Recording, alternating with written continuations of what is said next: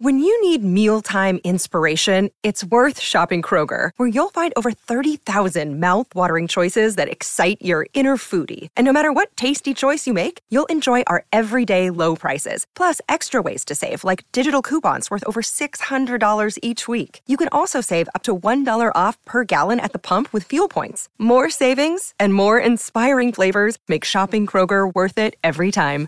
Kroger, fresh for everyone. Fuel restrictions apply. ¿El cielo es como un desierto? ¿Puede un avión comercial volar más rápido que la velocidad del sonido? ¿Puedes arreglar una aeronave con un trozo de cinta adhesiva? Revisemos tu intuición con esta genial prueba de verdad o mito sobre los aviones. Asegúrate de anotar tus respuestas correctas y de compartir tu puntuación en los comentarios. Entonces, ahí te va la primera. Los aviones comerciales consumen menos combustible que tu carro.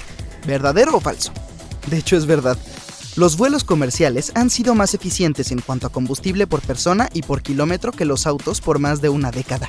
Tecnologías mejores y un mayor número de personas que caben en un avión han reducido la intensidad energética de estos viajes casi un 74%. En cuanto a los carros, solo se ha reducido un 57%. Bien, ¿qué tal está? No hay fila 13 en un avión. Bueno, ahora que lo pienso, Nunca he visto la 13A o ninguna otra letra en mi pase de abordar. ¿Y tú?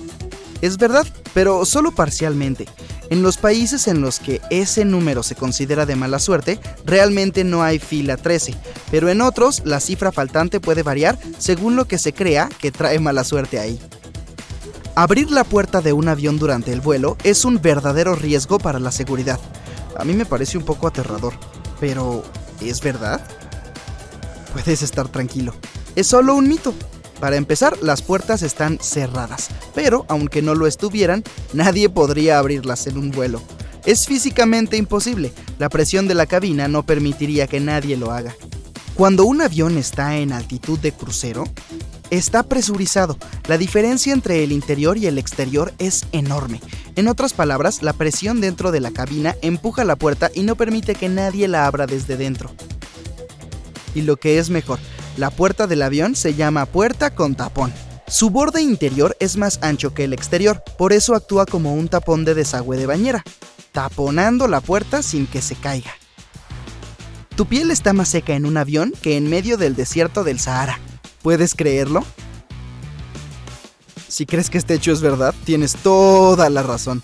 La cabina del avión está presurizada y la humedad ahí está ajustada al 20%, a modo de comparación, en el desierto del Sahara, la humedad promedio del aire ronda el 25% y tu piel está acostumbrada a un 40% como mínimo. Por eso sientes la nariz y la garganta tan secas cuando vuelas.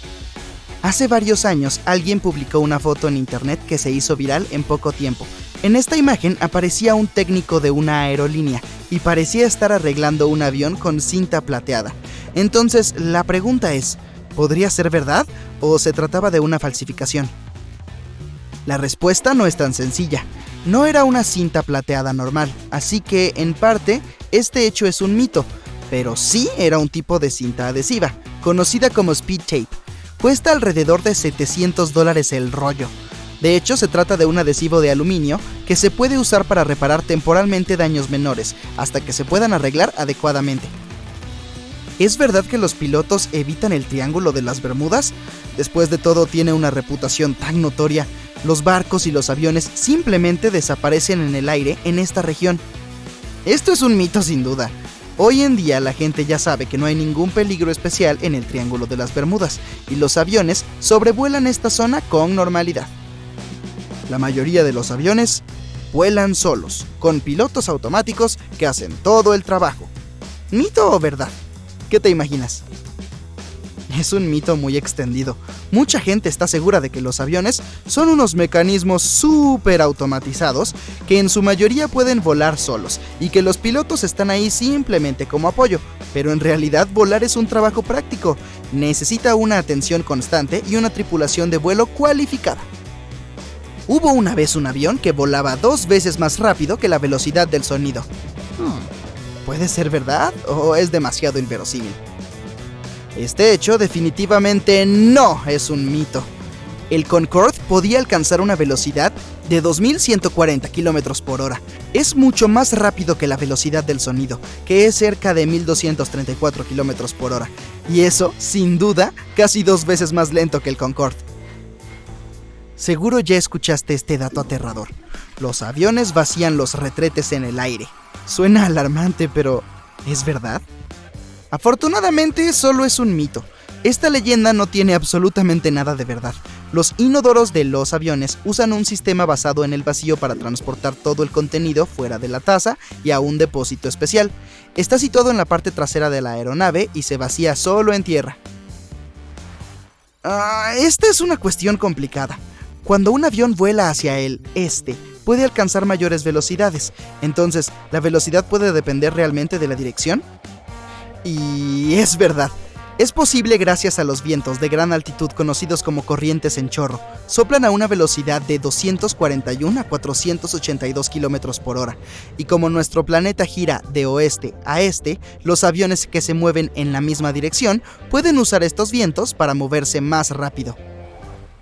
¿Crees que los pilotos pueden controlar el flujo de aire para mantener a los pasajeros dormidos y relajados y ahorrar combustible? Esto definitivamente es un mito. Si le haces esta pregunta a un piloto es posible que escuches un ridículo como respuesta. La verdad es que la presurización determina el nivel de oxígeno en la cabina. ¿Qué te parece esta? La torre de control del tráfico aéreo más alta del mundo es tan alta como un rascacielos. ¿Puede ser verdad o es solo un mito impresionante? Sé que es difícil de creer, pero es verdad. Cuando un avión aterriza, necesita la ayuda de las luces de la pista y de las balizas del aeropuerto. Esto es parte de las responsabilidades de la torre de control del tráfico aéreo. También gestiona el tráfico en tierra. No es de extrañar que una construcción de este tipo tenga que ser extra alta. El nuevo aeropuerto internacional de Bangkok, en Tailandia, tiene una torre de 132 metros de altura. Su altura es casi igual a la de un edificio de 40 pisos. La construcción de la torre costó 18 millones de dólares. Tengo otra difícil para ti. La sensibilidad de tus papilas gustativas disminuye un 30% durante el vuelo, ¿sí o no? Es verdad, la presión en la cabina combinada con la sequedad del aire adormece un poco tus papilas gustativas. Pero lo más curioso es que esto afecta sobre todo a los sabores salados y dulces. Si te sirven algo picante o amargo, puedes seguir saboreándolo como siempre. Los servicios de comida de las aerolíneas intentan tener en cuenta la menor sensibilidad de las papilas gustativas cuando preparan los alimentos en los aviones. Tienen que modificar mucho de las viejas recetas para que la comida sepa mejor.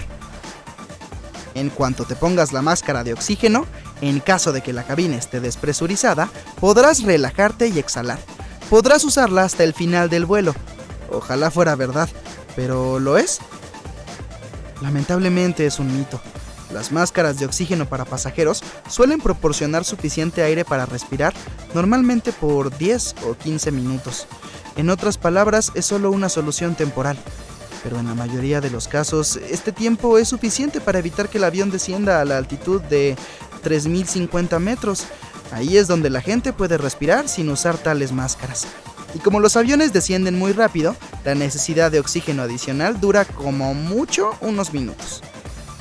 Por cierto, el sistema de oxígeno se revisa regularmente durante las revisiones especiales de mantenimiento.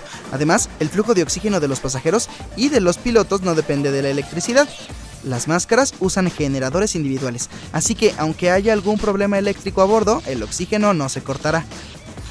Mucha gente dice que el avión es el medio de transporte más seguro, pero ¿tú crees eso?